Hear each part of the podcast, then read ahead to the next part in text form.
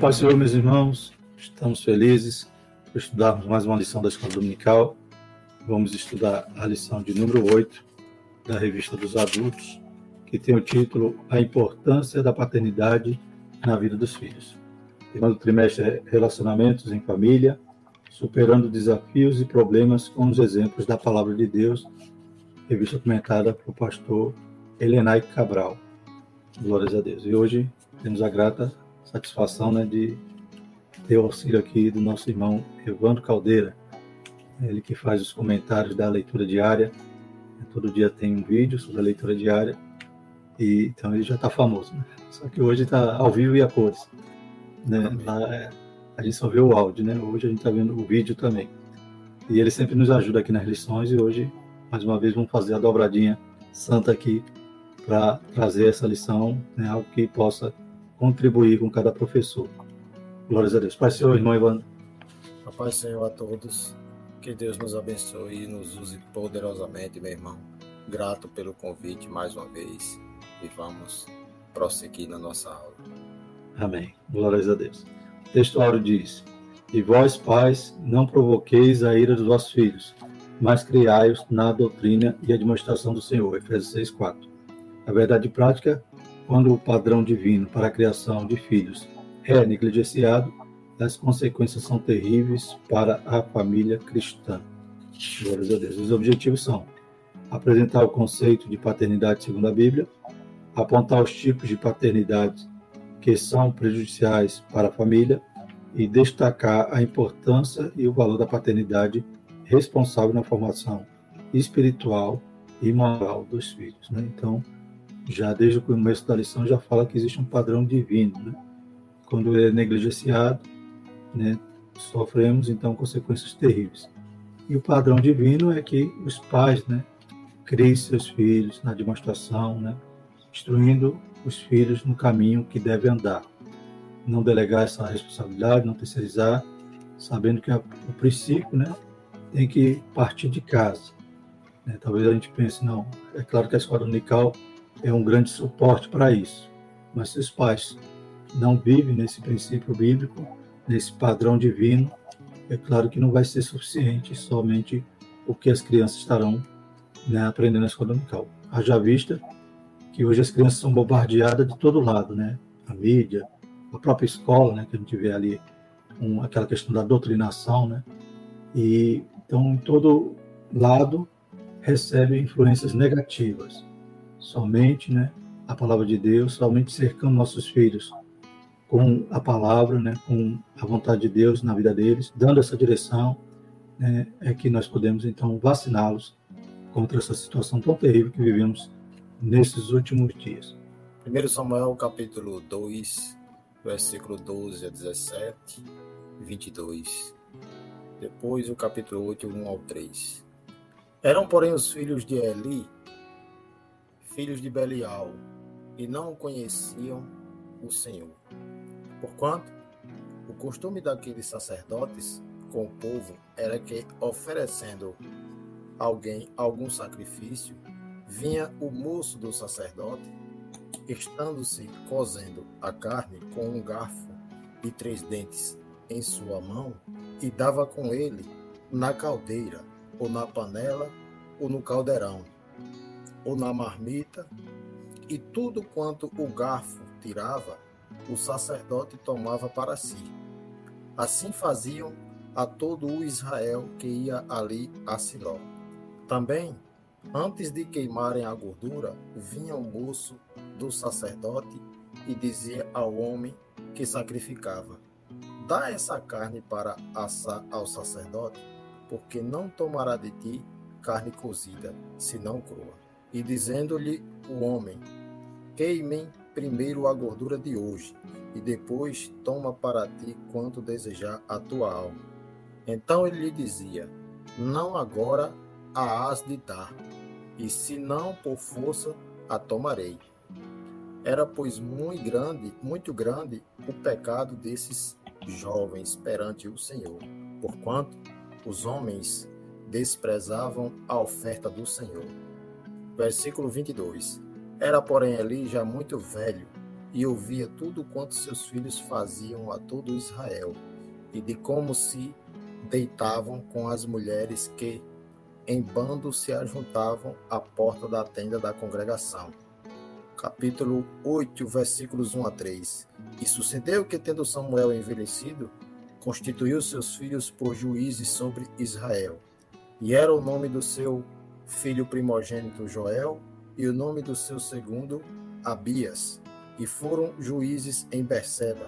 Porém, seus filhos não andaram pelos caminhos dele, antes se inclinaram à avareza e tomaram presentes e perverteram o juízo. Então vamos falar aqui de dois pais, né? Dois pais que influenciaram de alguma forma ali a criação de seus filhos, né? É, a gente vai ver também que né, os filhos de Eli, claramente, né? Deus né, exortou ali Eli e a Bíblia deixa bem claro que Eli ele não apresentou ali né, uma um padrão divino para criar os seus filhos. Pelo contrário, passava a mão, né? Amava mais os filhos do que o próprio ofício que ele tinha, né? Que era para ser santo, era para ser reverente. E ele, então, preferiu os filhos a Deus. Samuel, a Bíblia não fala, né? A gente vai estudar sobre esse ponto. O comentarista que traz uma direção, mas a Bíblia não deixa claro que foi culpa de Samuel né, a situação dos filhos dele. A gente lembra mais daquela lição né, é, pais zelosos, pais piedosos, filhos rebeldes. Né? Então a gente poderia talvez enquadrar Samuel nessa condição, pois a Bíblia não relata né, nenhuma inadimplência dele em relação à criação dos seus filhos. A introdução diz o seguinte: Nesta lição focaremos duas famílias que tiveram problema na formação de seus filhos. Na família de Eli, seus filhos Opni e Finéas, sob a conduta negligente de seu pai, tornaram-se profanos no exercício do sacerdócio.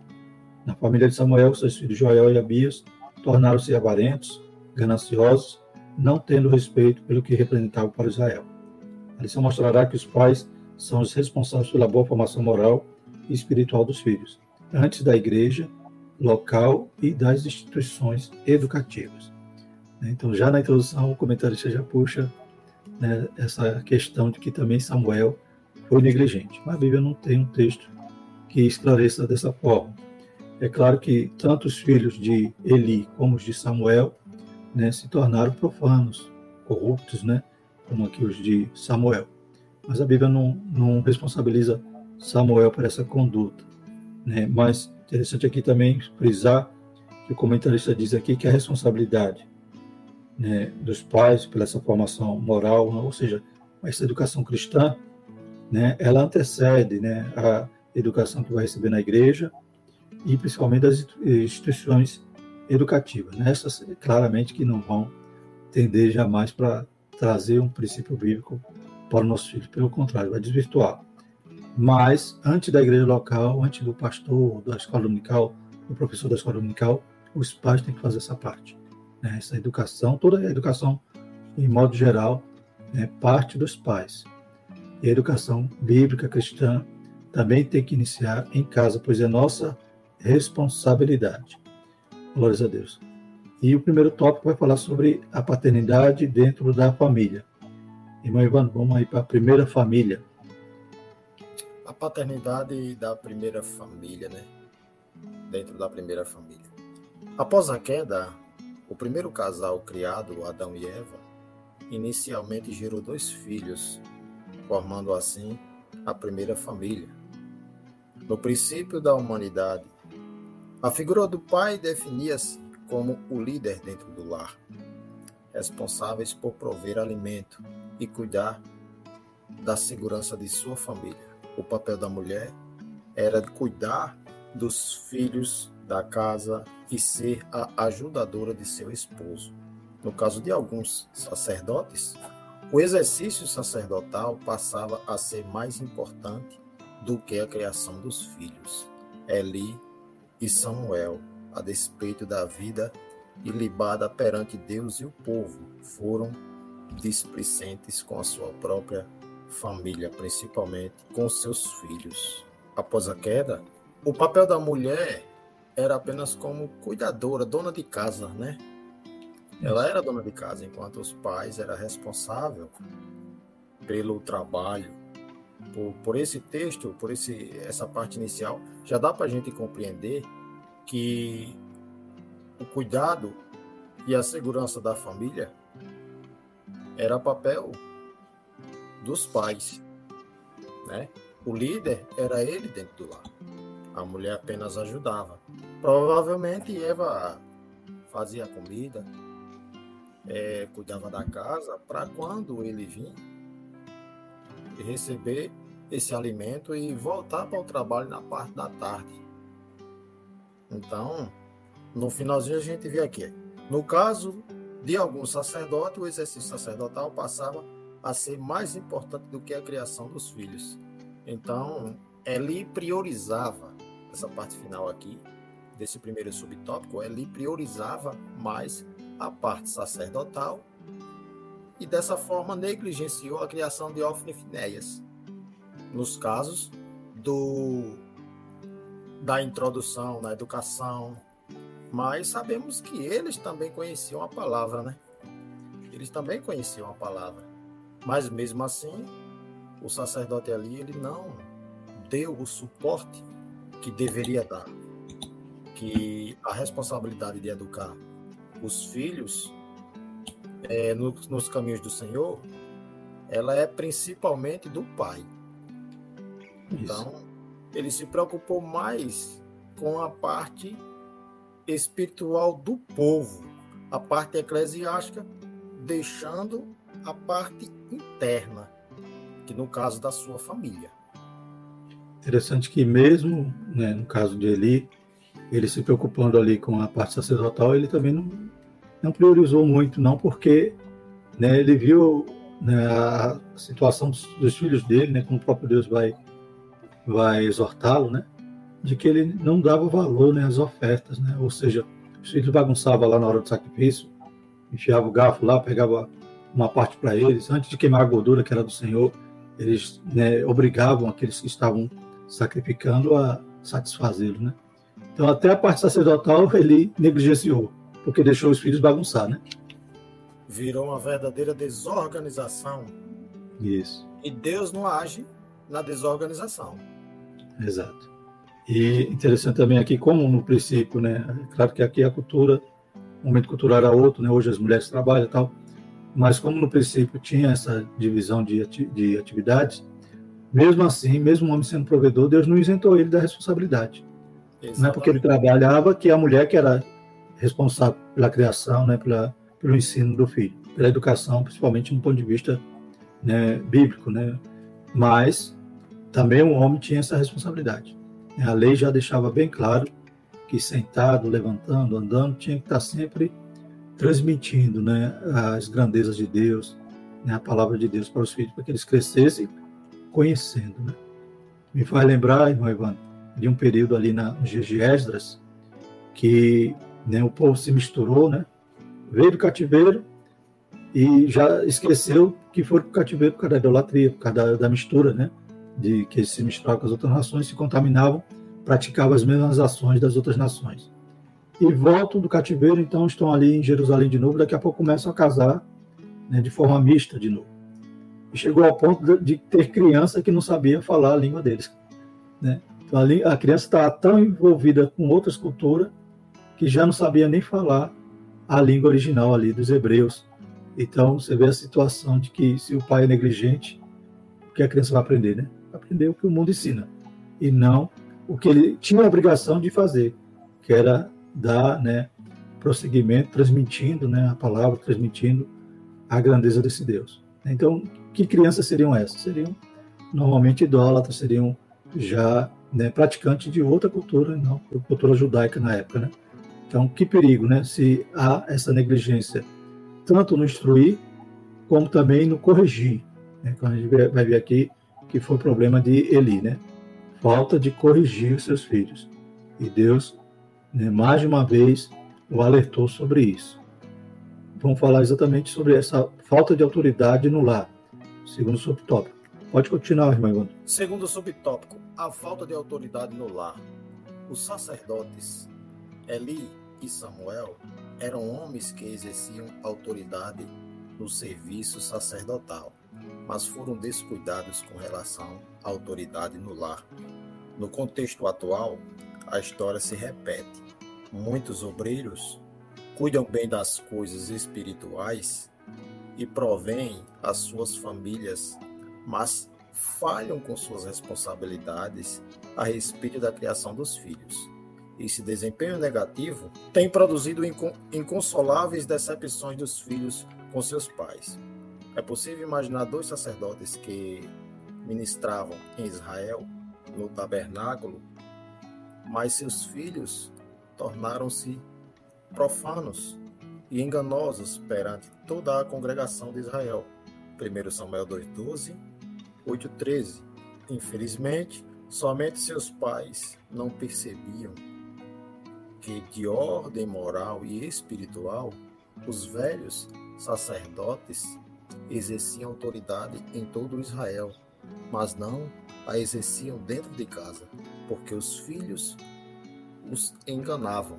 A gente percebe a falta de autoridade por parte dos pais e em especial sacerdotes que a princípio ele tem que dar a instrução primeiramente espiritual, não acadêmica, porque para que eles venham se transformar em homens purificados e consagrá-los a algum cargo eclesiástico na, na igreja, é necessário que se tenha boa conduta, como Paulo ensina lá em Tito, capítulo 1. Então, a negligência aqui de Eli, ela é uma negligência generalizada, irmão Fernando. Não é apenas, a negligência dele não foi apenas na, no, no, no, sentido espiritual, mas e também educacional. Os filhos não tinham modos, eram tão. Nem temor a Deus, né? Tão mal instruídos e folgados, né? Que eles não tinham respeito nenhum pelas coisas de Deus, eles não tinham temor de Deus. Exato. Ele negligenciou demais. É verdade. Agora, pontuando aqui também que comentarista ele acha que Samuel entrou por essa mesma linha, né? Como já falamos, né, a Bíblia não, não deixa claro essa condição de Samuel. Conjecturo Sim. eu, irmão Fernando, que é, os filhos de Samuel, é, por Samuel ter visto o que os filhos de Eli fez, como Eli cuidou dos filhos deles, até porque Samuel ele sucedeu Eli, não foi isso?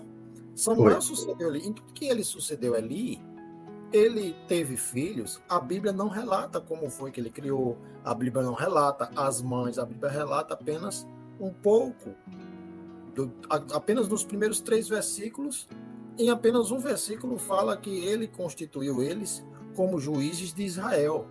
Mas a Bíblia não relata como foi que ele criou os filhos dele. Certamente ele criou os filhos de uma forma é, correta, mas às vezes a gente instrui os filhos, que foi o caso de Samuel, a gente instrui os filhos no caminho correto, e quando eles crescem, eles tomam as suas decisões. Neste caso, provavelmente foi o que aconteceu com Joel e Abias, que são os dois filhos de Samuel, né? Exato. Provavelmente eles se corromperam até, quem sabe até depois de receber o cargo, né? Que eles Exatamente. se mostraram né, o caráter, né? Que eles, que eles tinham, que, é claro, não seria culpa de Samuel. Agora, Eli não. A Eli a Bíblia deixa bem claro, né? A gente lê lá em, em 1 Samuel 2, 29 a 31, na nova versão transformadora, o seguinte: Então, por que você despreza meus sacrifícios e oferta? Por que honra seus filhos mais do que a mim? Pois você e eles engordaram com os melhores partes da oferta do meu povo, Israel. Portanto, assim declara o Senhor, Deus de Israel Prometi que, membros de sua família, da tribo de Levi, sempre seriam meu sacerdote. Agora, porém, declara o Senhor: isso não acontecerá. Honrarei aqueles que me honram e desprezarei aqueles que me desprezam. Está chegando o tempo em que acabarei com a força da sua família e nenhum dos teus descendentes chegará à velhice. Então Deus claramente né, denuncia o pecado de Eli da sua missão, né, e, e ver que seus filhos né, abusavam da sua autoridade, não tinha temor e ainda né, pegava da oferta ali o que não lhe era né, devido, pelo contrário, né, eles até mesmo a gordura que era para ser queimada como sacrifício ao Senhor, eles iam, antecipavam e iam pegar aí a carne, algum, alguma parte do sacrifício para eles. E quando diziam, não, deixa eu queimar a primeira gordura, ele, não, me dê agora. Tomava na, na força. Além de se prostituir, né? A Bíblia fala que Eli sabia que seus filhos prostituíam ali a porta da tenda. Então era uma situação terrível. Deus denunciou, Deus avisou e Deus castigou. Por quanto a Samuel, Samuel a gente vê né, que os filhos foram né, colocados como juízes na velhice de Samuel. Provavelmente Samuel já não podia mais andar em toda a Israel né, para julgar e delegou então os filhos àquela posição em, em Beceba, né, inclusive ali no sul. Então era uma situação que talvez Samuel não estava sabendo, mas aí esses filhos que recebem esse cargo se demonstram né, no seu caráter mau, ímpio, né, de corrupção, de aceitar suborno, perverter o juízo. Né, e a, o povo de Israel até se aproveitou disso, né? Aproveitou dessa situação, né, desse subterfúgio, para agora pedir um rei. Samuel fica até triste, pensando que eles estavam rejeitando Samuel. Mas Deus fala: Não, Samuel, eles não estão te rejeitando. Não é por causa dos seus filhos, eles estão me rejeitando a mim. Eles não querem que eu dirija, eles não querem que eu seja, né, eu conduza a, a, a nação. Eles querem um rei, eles querem servir a um homem. Né? Então, Samuel recebe esse alento de Deus, dizendo: Não, é você o culpado. O culpado é o povo que rejeita ao próprio Deus. Né? Então, a gente vê diferença né, de tratamento, né? Exatamente. Então, é, nesses versículos que você falou, indo um pouquinho mais à frente do 36, Deus já havia decidido que a penalidade para as ofensas que os sacerdotes Ofni e Finés estavam cometendo era a morte. Mas como Eli não queria cumprir suas responsabilidades como pai e como supremo sacerdote de punir os filhos severamente, as maldades deles, a maldição e a pena de morte que estavam sobre Ofni e Finéias caíram sobre a família inteira de Eli. Deus até usou o próprio Samuel para avisar a Eli, nos versos, no capítulo 3, 11 ao 14. Mas Samuel, diferente, os filhos de Samuel, ele não teve essa negligência que ele teve de forma alguma. No próprio capítulo, no próprio capítulo da leitura, fala que ele já estava velho. Né? E Deus não repreendeu ele, né? Não repreendeu. Ele até se entristeceu. Olha a sensibilidade de, de Samuel e veja a falta que, que ele tem perante a de Samuel. As condutas são bem diferentes. Exatamente. Não são iguais as condutas. Então, Samuel, quando ele soube, quando ele foi avisado pelos anciãos, que está escrito no, no, no, no, versículo 3, né? Aí vai partindo para o 4. Aí, quando ele foi chamado, quando os anciãos tomou conhecimento, aliás, quando ele tomou conhecimento por parte dos anciãos, ele procurou o Senhor, como você acabou de, de, de traçar aí. Ele procurou o Senhor e se entristeceu. É interessante também que aqui, como fala de sacerdote, talvez alguém pense que a lição é só para obreiro, né? mas é Exato. é para pai, né, no sentido geral, porque né, essa falta de autoridade, a gente vai falar agora a ausência né, da paternidade dos, dos pais na criação dos filhos, e se dá também quando o pai trabalha muito, né? E pensa que só o seu trabalho, só o sustento que ele leva para casa é suficiente para a educação do filho. Não. Ele tem que também né, ter esse tempo para tratar dos filhos, né? Cuidar dessa educação, né? Então, é, o terceiro subtópico fala os problemas de uma paternidade ausente. Na vida da família, os pais são os responsáveis pela formação moral e espiritual dos filhos. O modo como os filhos são educados se revela nos seus padrões de comportamento quando se tornam adultos. Especialistas atestam que a presença da figura paterna é muito importante para o desenvolvimento do indivíduo. Ela oferece uma espécie de sustentáculo afetivo, né? segurança. Né? Nesse sentido, a ausência da figura do pai é um problema grave para a família.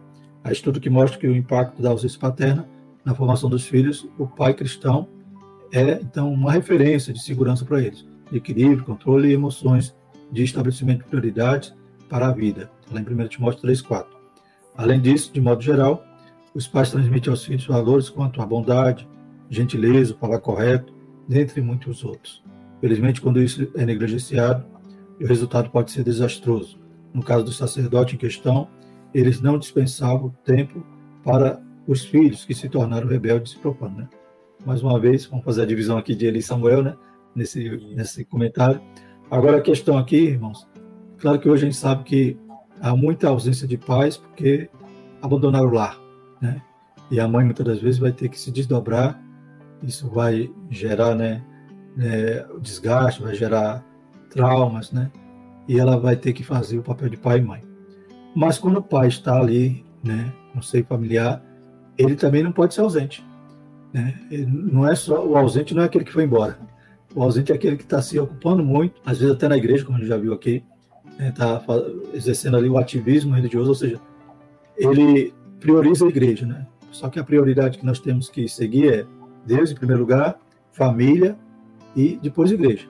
Né? Então, ele pode se tornar ausente mesmo morando na mesma casa e acabar né, contribuindo para o fracasso né, nessa formação do filho, porque, como a gente viu aqui, além de transmitir segurança, né, além de prover, né, a princípio, né, hoje também as famílias têm a provisão da mãe e do pai, mas além de, de trazer essa imagem de, de, segurança do lar e transmitir também esses princípios, né, esses valores, bondade, gentileza, né, falar correto. Então, um exemplo, né, ele tem que ser também esse modelo para os filhos e para isso requer dedicação e tempo. Claro que hoje o tempo é exímio, né? Cada vez mais parece que a gente está correndo atrás do tempo e não consegue alcançá-lo. Mas é necessário saber dividir e não se tornar um ausente dentro de casa, né? Que é o pior. Esse trechinho aqui, irmão Fernando, o pai cristão é uma referência. Essa referência, ela atrai segurança para os filhos, atrai equilíbrio, controle das emoções, porque não se pode colocar tudo nas costas da mãe. A mãe vem com uma parte e o pai vem com outra, principalmente na parte espiritual. Antes da parte acadêmica, vem a parte espiritual. Primeiro nós temos que ensinar aos nossos filhos. Nós, como pai, figura de pai, estamos falando de paternidade. É, a, a, a lição evidencia a figura paterna, que não podemos deixar os nossos filhos à mercê deste mundo tão difícil que se encontra. Então, é. filhos criados sem pais, é, eles geralmente se inclinam para coisas erradas, porque a figura do pai ela traz segurança, ela motiva e limita quando eles estão partindo para uma coisa que não é boa, nem espiritual e muito menos pessoal. Então, quando você, como pai, não cria os seus filhos nos caminhos do Senhor, então isso é um perigo. E você, como cristão, que mesmo dentro de casa também não participa das outras tarefas também acadêmicas, que nós vivemos em, uma, em um mundo, irmão Fernando, que há distração de tudo quanto é tipo. As mídias sociais, às vezes os pais chegam em casa e não demanda nem um bom dia, já não se almoça mais juntos ali, é uns na frente, outros atrás, ou você já não conversa mais com o seu filho, não pergunta como é que ele está na escola, não senta para ensinar sobre as coisas de Deus para ele, isso é uma coisa séria. O pai precisa ser participativo em todos os aspectos. Obviamente, o tempo não dá para a gente fazer muito, por conta de trabalhar, mas é necessário par participar da vida do filho, desde o ventre até quando ele começar a dar os seus próprios passos. Isso é importante. Quando você cria os filhos alicerçados na palavra do Senhor, você vai ter menos dor de cabeça, você vai ter menos problemas para instruí-lo E quando ele crescer, você terá filhos que lhe honrem. Então, como é que eu vou cobrar honra e respeito se eu não participei? Como é que fica essa situação, irmão Fernando? É verdade, né? Vai dizer, não, foi minha mãe, o senhor não estava aqui, não. Exato. É, e muitos é, até, muitos até, quando você vai repreender, e o senhor que fazia isso? E o senhor que fazia aquilo? Cadê o exemplo, né? Cadê o exemplo? A figura paterna é para isso. No tópico 2, a gente vai falar sobre extremos aqui em relação né, à, à ação desse pai, né? Paternidade extremista, como diz o, o título. Então vai falar que a ética, né? A ética que devemos aplicar é só uma, né? A ética cristã. Mas né, tem esses dois tipos de paternidade que o comentarista elenca aqui. É claro que se fosse analisar mais profundamente, a gente ia ver outros tipos de paternidade. Verdade. Mas ele fala a primeira paternidade é a paternidade autoritária. Então, o pai autoritário trata os filhos como se fossem elementos neutros, sem sentimentos, sem memória e sem vontade. Geralmente, a paternidade autoritária é aquela que é que tão somente dá ordens aos filhos. Esse tipo de autoridade, de imposição, sabe apenas manipular os filhos e exigir deles comportamentos forçados. Os filhos obedecem por medo, culpa, remorso e rancor. O zelo extremo dos certos pais os tem feito perder seus filhos que se desviam e, infelizmente, alguns nunca mais voltam à igreja e, consequentemente, desviam-se da presença do Senhor. Esses pais precisam ouvir e praticar a palavra de Deus, que diz: E vós, pais, não provoqueis a ira de vossos filhos, mas criai-os na doutrina e administração do Senhor. Efésios 6,4. Então a gente vê que esse pai autoritário, né, ele age assim pela força, né? E o filho, muitas das vezes, só obedece enquanto né, está ali debaixo da, dessa autoridade, entre aspas, né, é, autoritária mesmo, porque, é, inclusive, até um filho desse, por exemplo, pai obriga ele para ir para a igreja, mas não explica, não, não demonstra ali que aquela atitude, a importância né, de estar na, na casa do Senhor. Então, ele só exige, só exige, só briga. Quando o filho não, não estiver mais sobre essa guarda, né, essa sua autoridade, a primeira coisa que ele faz é deixar a igreja, né? porque ele obedecia alguma ordem, né, fazia se comportava de acordo com, com medo, com essa autoridade que o pai exercia sobre ele. E ele, esse pai, de forma nenhuma, está participando da criação do filho, né? Pelo contrário, ele só está usando né, o seu poder de pai ali para poder achar ele que vai conduzir o filho para o caminho certo. A questão da paternidade extremista, autoritária, ela torna filhos rebeldes e agressivos, né, irmão Fernando? Porque Isso. se você trata o seu filho com ignorância, você vai ter um adulto bruto, sem educação e rebelde. E nos dias que a gente vive, é preciso você saber doutriná-los, principalmente na palavra de Deus. É necessário você doutriná-los na palavra de Deus de forma correta. É preciso sentar. Você cobra que ele seja santo, mas como é que você está? Como é que você está sendo um espelho para ele? É preciso que você sente para ensiná-lo também. Não é colocar somente a responsabilidade na EBD, no pastor, não.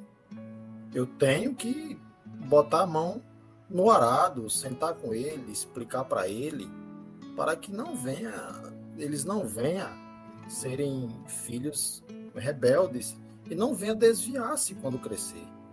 Porque se eu, como pai, não o ensinar a lei do Senhor, como é que nós vamos ter obreiros dentro da nossa igreja com boa conduta?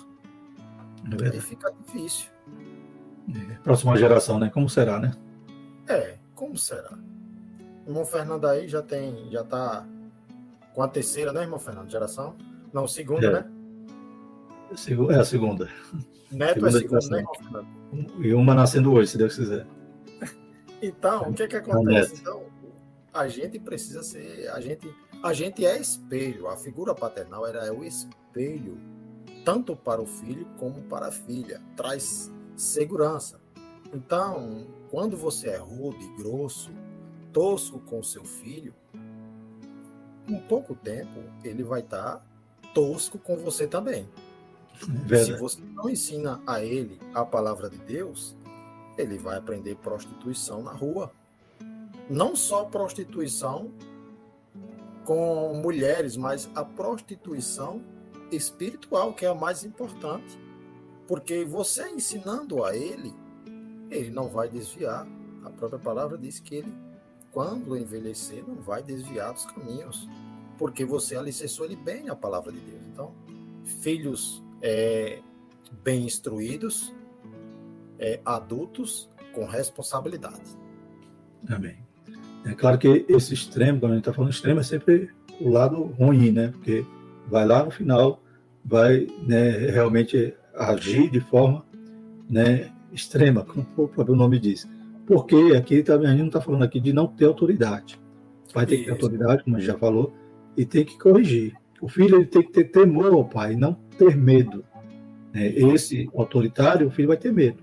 Agora, aquele pai que sabe corrigir, sabe conversar, né, cuida do filho e tem né, criado ele no temor do Senhor, ele também vai receber né, do filho né, esse respeito né, que não podemos isentar, porque também a sociedade moderna hoje quer fazer também de que as crianças cresçam sem nenhum limite, sem nenhuma correção. Né? Então aí também está errado. Né? Então o extremo, é o extremo é errado, mas também o meio termo ele tem que ser preservado de autoridade, de respeito e de temor. E a outra paternidade extremista que a lição vai falar é a permissiva. Né? Então um extremo é demais, o outro é de menos. Então vamos falar sobre a paternidade permissiva. Quando o pai não se importa com os princípios bíblicos e deixa a mercê dos filhos a liberdade para decidirem para sobre o que quiserem, o fim será calamitoso.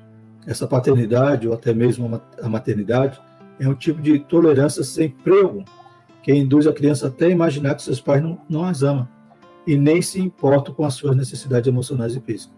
Ora, o pai permissivo é aquele que entende que os filhos devem tê-los como exemplo, mas não os corrige quando cometem erros e não os aconselha quando se decepcionam com situações mais complexas da vida. O sábio Salomão adverte-nos: visto como se não executa logo juízo sobre a, a má obra, por isso o coração dos filhos dos homens estão inteiramente dispostos para praticar o mal. Eclesiastes 8:11. Os dois tipos de paternidade são negativos e prejudiciais ao bem-estar da família. A falta de uma paternidade segura, presente e responsável produz uma família infeliz, né? Então esse pai permissivo a gente pode é, relacionar ele a como Eli, né?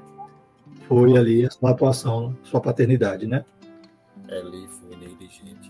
A paternidade, a paternidade permissiva, é, ela é negligente. Ambas, ambas são negligentes, né? A parte final é negligente. Vamos começar da permissiva. Quando você não impõe limites aos filhos, eles começam a, a lhe desrespeitar.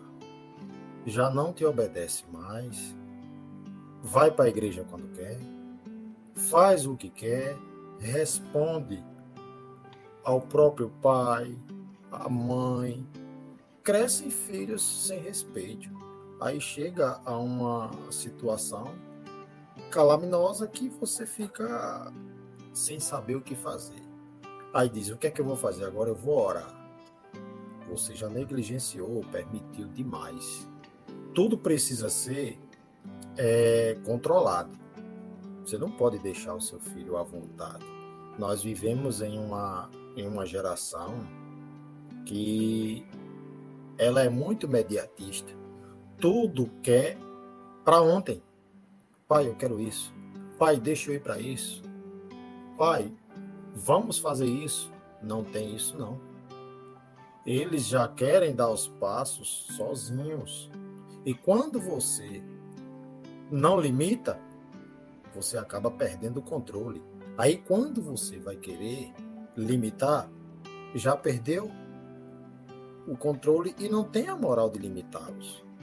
Então, o que é que você tem que se fazer? Antes que você chegue a essa, a essa permissão extrema, é preciso que você comece com a oração, comece a ensinar eles a orar para que eles venham aprender.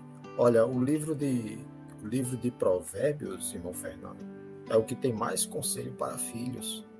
É. E, e para os pais. É, isso.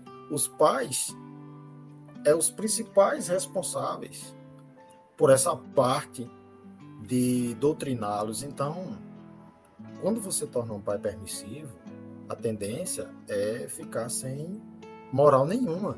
E o, o, o sábio Salomão, ele adverte em provérbios, tem muitos, muitos, muitos provérbios que, que ele ensina o filho a ele não andar pelo caminho errado, ensina o filho a ele não se envolver com mulher casada, ensina o filho em todos os sentidos. Todos os sentidos você vai encontrar em provérbio. Então, a paternidade permissiva, ela, ela é uma paternidade perigosa, muito perigosa, onde você perde o controle total dos filhos. O, a, sua, a sua função de pai acaba, se, acaba sendo é, negligenciada por parte dos filhos. Já não é mais nem só sua. Eles já deixam de lhe respeitar como pai. Por quê? Porque você permitiu. Às vezes você fica, não faz isso. Tá, é mesmo que você não falar com ninguém. E é interessante aqui que diz que até os filhos se acham que não são amados, né? Quando vê tanta liberdade assim, os pais não ligam para nada, eles acham que não são amados por isso. E outro fato aqui que a gente viu o que aconteceu com filhos de Eli, né? A consequência foi terrível, né? Pois acabaram de tanto zombar de Deus, de tanto negligenciar o papel que eles tinham, né? A importância, eles também como sacerdotes, acabaram sucumbindo, né? Morreram ali na batalha, né? E a Arca da Aliança ainda foi tomada pelos filisteus, porque, porque eles estavam vivendo dessa maneira, né? Sem nenhum temor, sem nenhuma reverência, né? sem nenhum respeito ao seu próprio pai, nem à função que o pai exercia e eles também herdariam, né? Ou já estavam, né?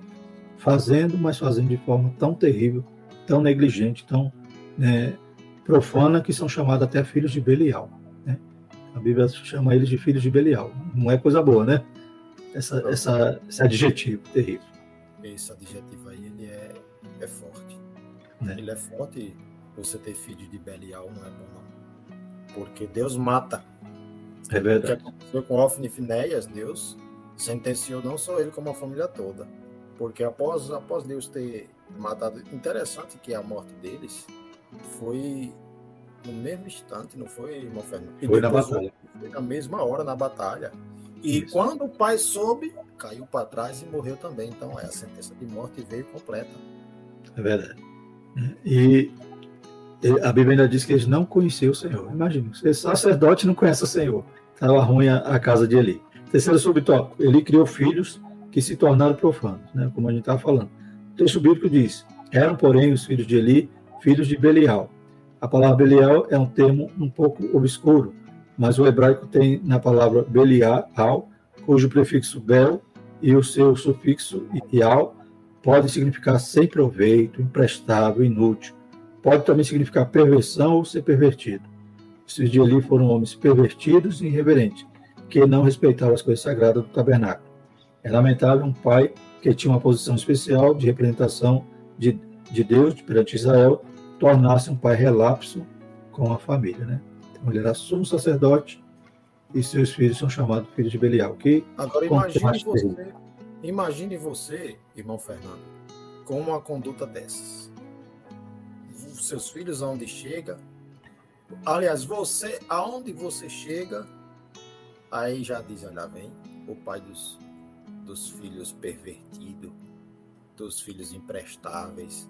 Até você acaba sendo também, por não é. ter ensinado as coisas corretas.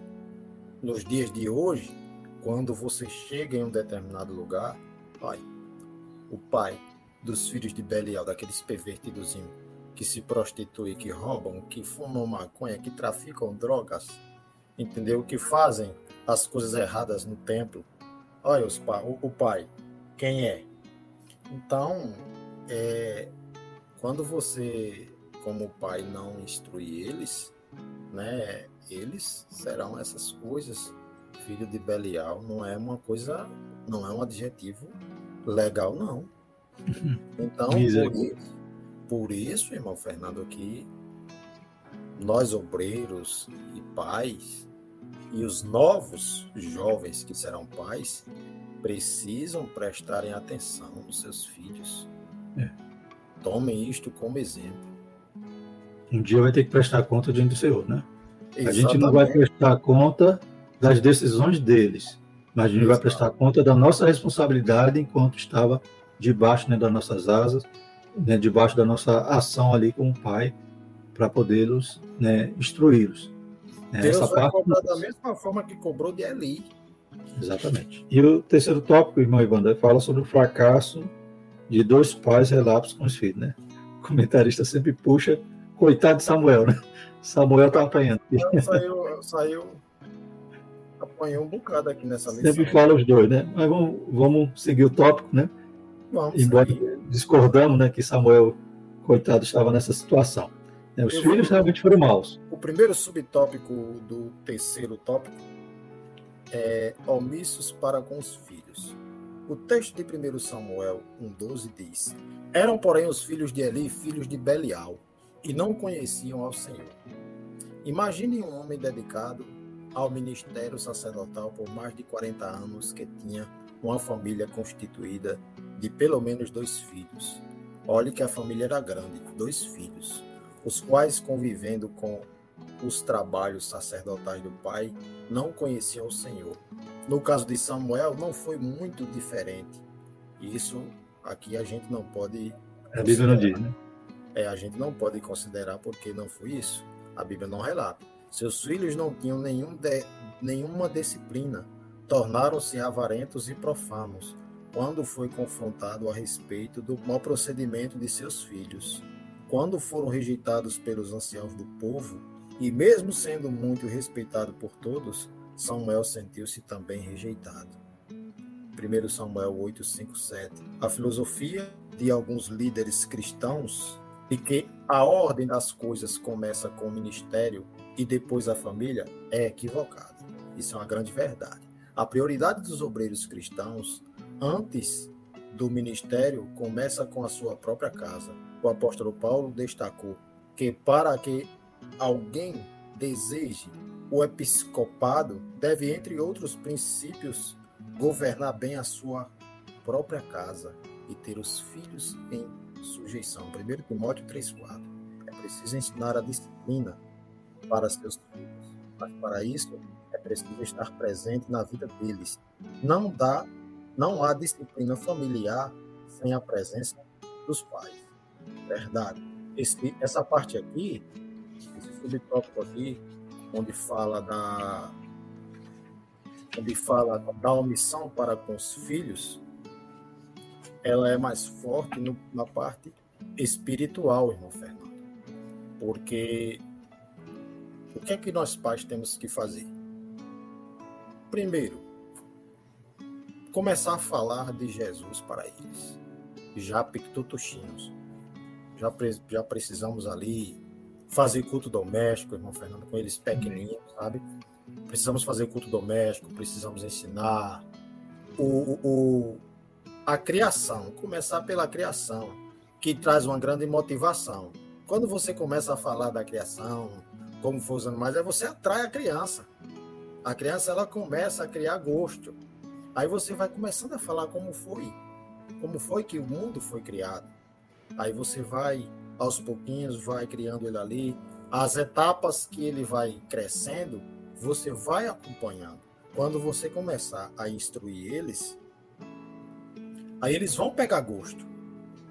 Porque trace é, dinâmicas. Se, se os pais traçarem dinâmicas para ensinar aos filhos as suas disciplinas espirituais, se trazer um, um dinamismo de forma bem legal para eles, eles pegarão gosto pela palavra.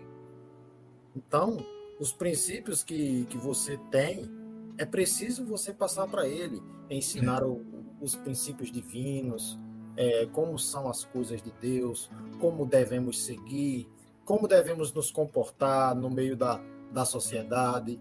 É difícil porque eles estão também inseridos na escola secular. Mas quando você começar a ensinar os de Pitutuxinho, quando eles estiverem na escola secular, eles não vão se corromper.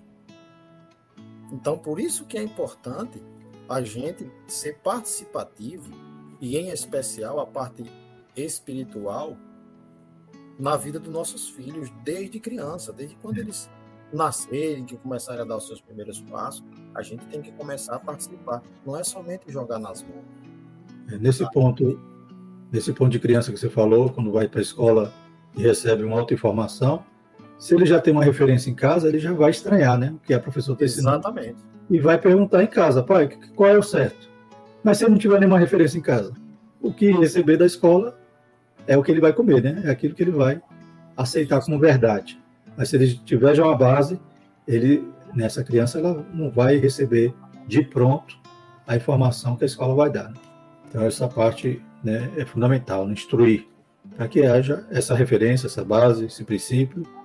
Qualquer outra informação, como já vimos, vai gerar ou, né, ou vai, vai já ter uma defesa, ou no mínimo né, um contraste, uma dúvida que volta para o pai, para a mãe, para agora né, saber qual é a verdade. É o que aprendeu em casa ou o que aprendeu na escola. Mas é claro, sempre vai confiar, vai ter a segurança né, do lar, que é o lar que fornece isso. Segundo subtópico, Magão. A isenção de responsabilidade de Eli e Samuel para com seus filhos. Sem que esses sacerdotes exercessem autoridade em casa, seus filhos se tornaram vulneráveis, frágeis e propensos às fraquezas da carne.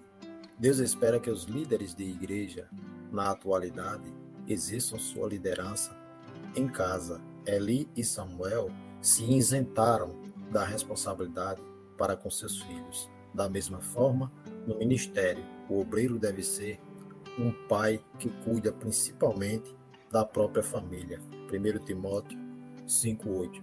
Mais uma vez, o comentarista traz Samuel, né? Coitado do Samuel apanhou um bocado nessa lição. E a gente não vê é, Samuel não está nesse contexto.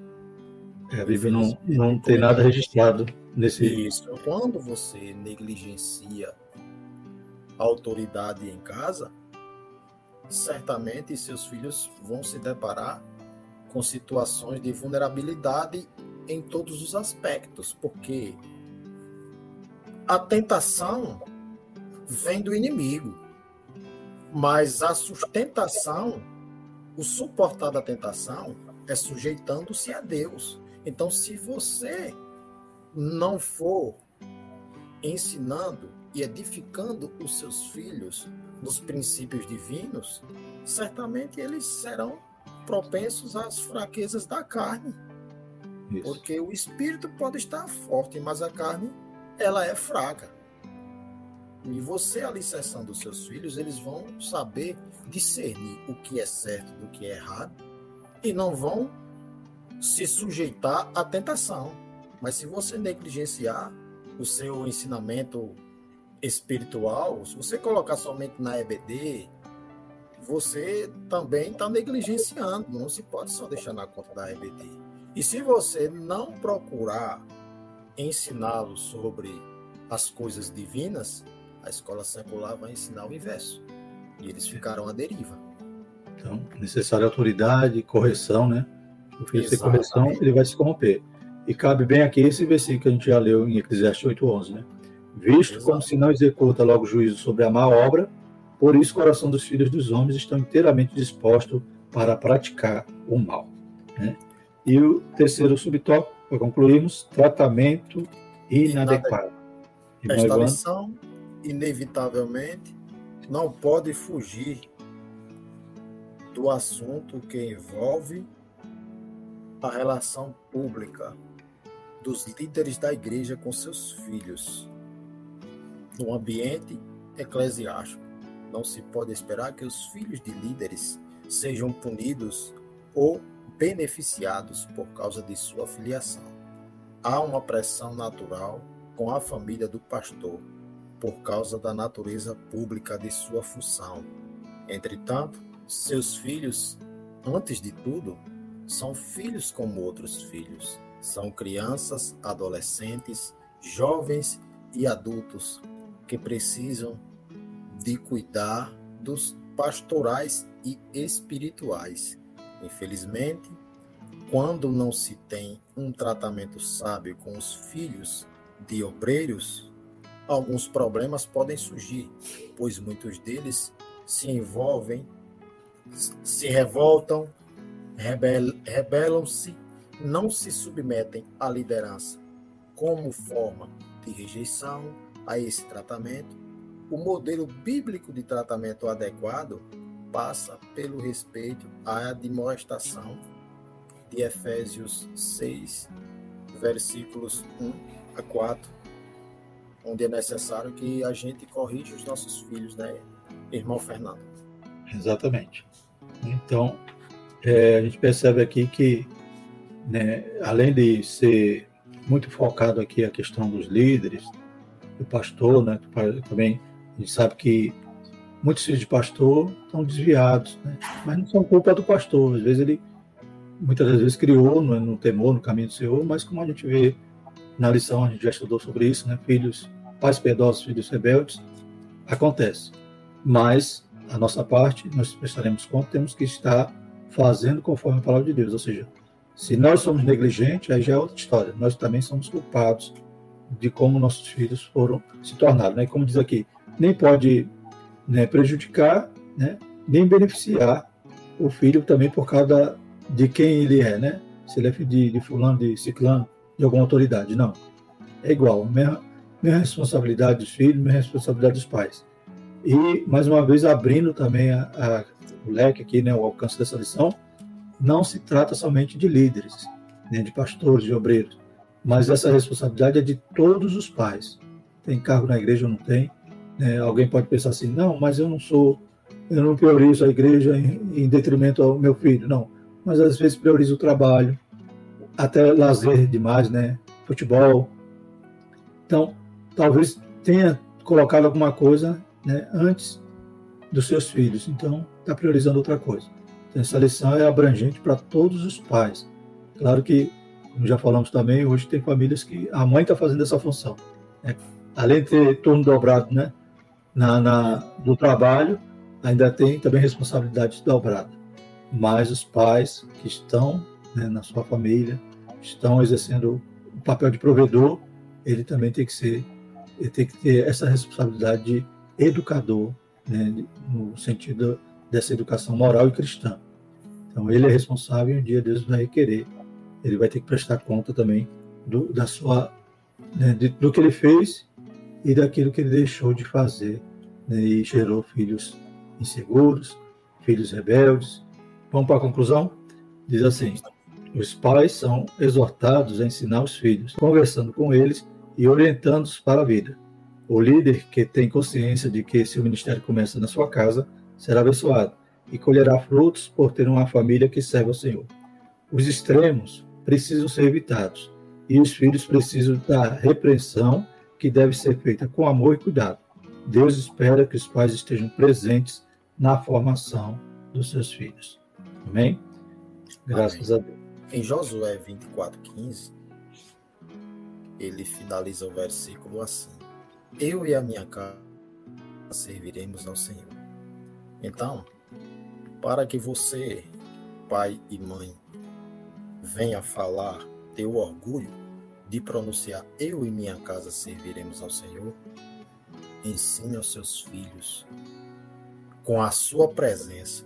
Não substitua a sua presença por nenhum outro meio, porque eles gostam que nós os ensine. Arrume tempo não sei como, mas você vai saber. Peça a Deus tempo para ensinar os seus filhos, que vocês terão filhos abençoados. Que Deus vos abençoe. Graças a Deus. Obrigado, meu Evandro, pela ajuda. Né, e que os irmãos possam continuar. Né? Toda semana a gente tem as lições de jovens, de adulto, e tem todo dia a leitura diária. Né? Que os irmãos possam continuar nos acompanhando, se inscrevendo, comentando, curtindo, para que esse trabalho possa alcançar outros professores, em nome de Jesus. Amém? Paz, seu irmão Ivan. Amém, meu querido. Deus abençoe. Amém. Paz.